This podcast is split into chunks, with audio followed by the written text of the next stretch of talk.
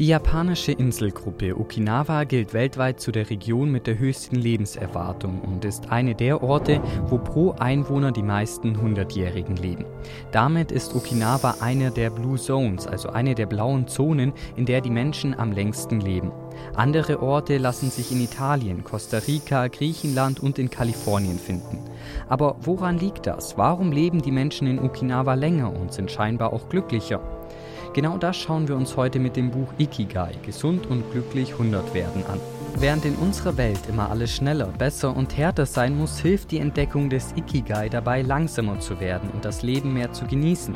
Ikigai ist im Endeffekt der Lebenssinn und wenn man den kennt, kann man auch länger leben. In der japanischen Kultur hat die Suche nach dem Ikigai eine wichtige Bedeutung und gibt den Menschen einen Grund, morgens aufzustehen. Dabei muss man sich vier Fragen stellen. Und zwar, was liebt man? In was ist man gut? Was braucht die Welt? Und wofür kann man bezahlt werden?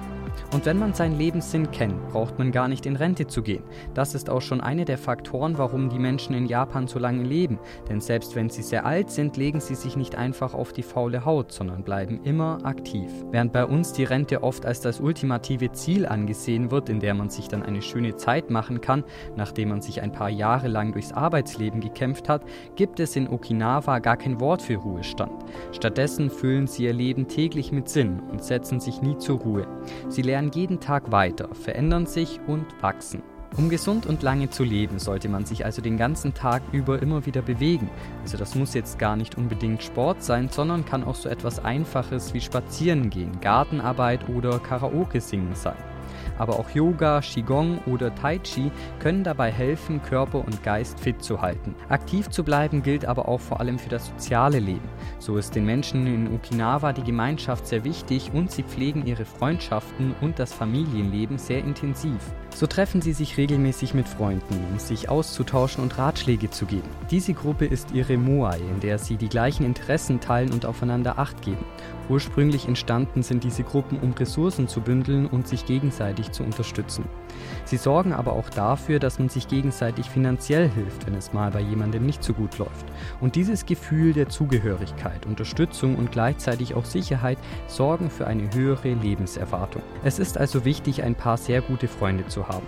Hat man das nicht oder sind die Beziehungen nur oberflächlich, wie beispielsweise auf Social Media, kann das zu Einsamkeit führen und in der Folge auch Krankheiten oder Alkohol- und Drogenkonsum fördern. Generell sollte man sich laut den Menschen in Okinawa auch nicht zu viele Sorgen machen. Stattdessen sollte man versuchen zu entschleunigen, sich Zeit zu nehmen und zu erkennen, dass man nicht alles sofort im Griff haben muss. Denn Angst kann ziemlich schlecht für unsere Gesundheit sein. Man sollte sich also darauf konzentrieren, das Leben zu genießen, anstatt darauf, was alles schiefgehen kann.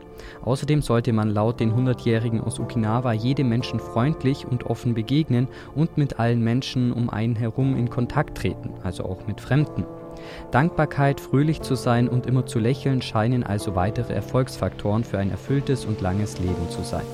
Dazu kann man beispielsweise anfangen, sich jeden Tag mehrere Dinge aufzuschreiben, für die man dankbar ist. Die Japaner sind außerdem für ihre Ausdauer, ihre Hingabe und Liebe zum Detail bekannt. Wenn sie etwas machen, sind sie oft in einem Flow-Zustand, in dem sie so sehr in ihre Arbeit vertieft sind, dass sie alles andere um sich herum vergessen. Es gibt also keine Vergangenheit oder Zukunft. Das Einzige, was zählt, ist das Hier und Jetzt. Man ist also in seinem Fluss.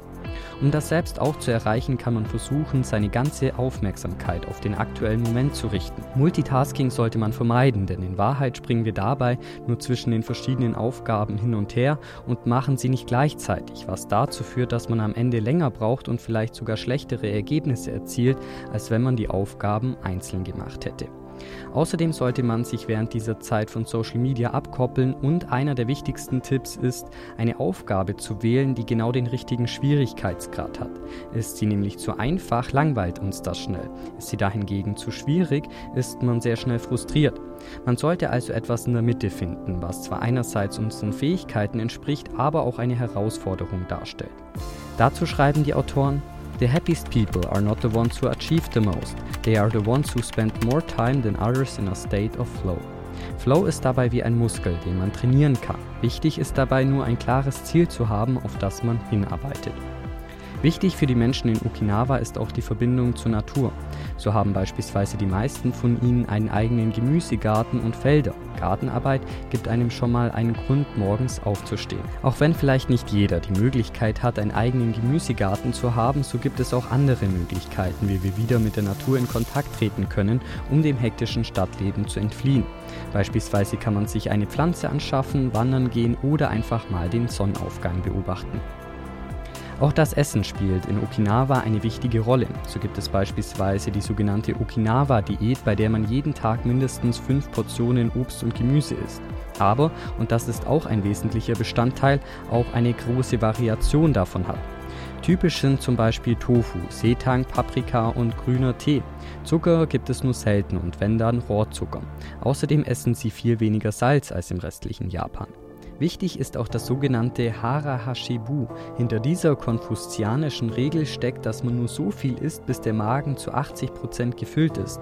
Anders als in vielen anderen Teilen der Erde isst man also nicht so lange, bis man voll ist, sondern man isst viel achtsamer. Damit kommen die Menschen in Okinawa auf eine tägliche Kalorienzufuhr von etwa 1800 Kalorien verglichen zu mehr als 2000 Kalorien im restlichen Japan. Auch wir können das ganz einfach in der Praxis umsetzen, indem wir zum Beispiel langsamer essen und uns wirklich auf das Essen konzentrieren und dabei nicht noch am Handy sind.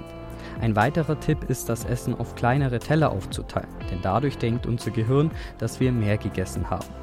Auch wenn diese ganzen Faktoren wie eine gesunde Lebensweise, ausreichend Schlaf und die richtige Ernährung Faktoren sind, die für ein langes und gesundes Leben sorgen können, gibt es doch einen entscheidenden Faktor, der das Leben der Menschen in Okinawa zu prägen scheint. Denn sie kennen ihr Ikigai, also sprich ihren Lebenssinn, und haben damit einen Grund, jeden Tag aufzustehen.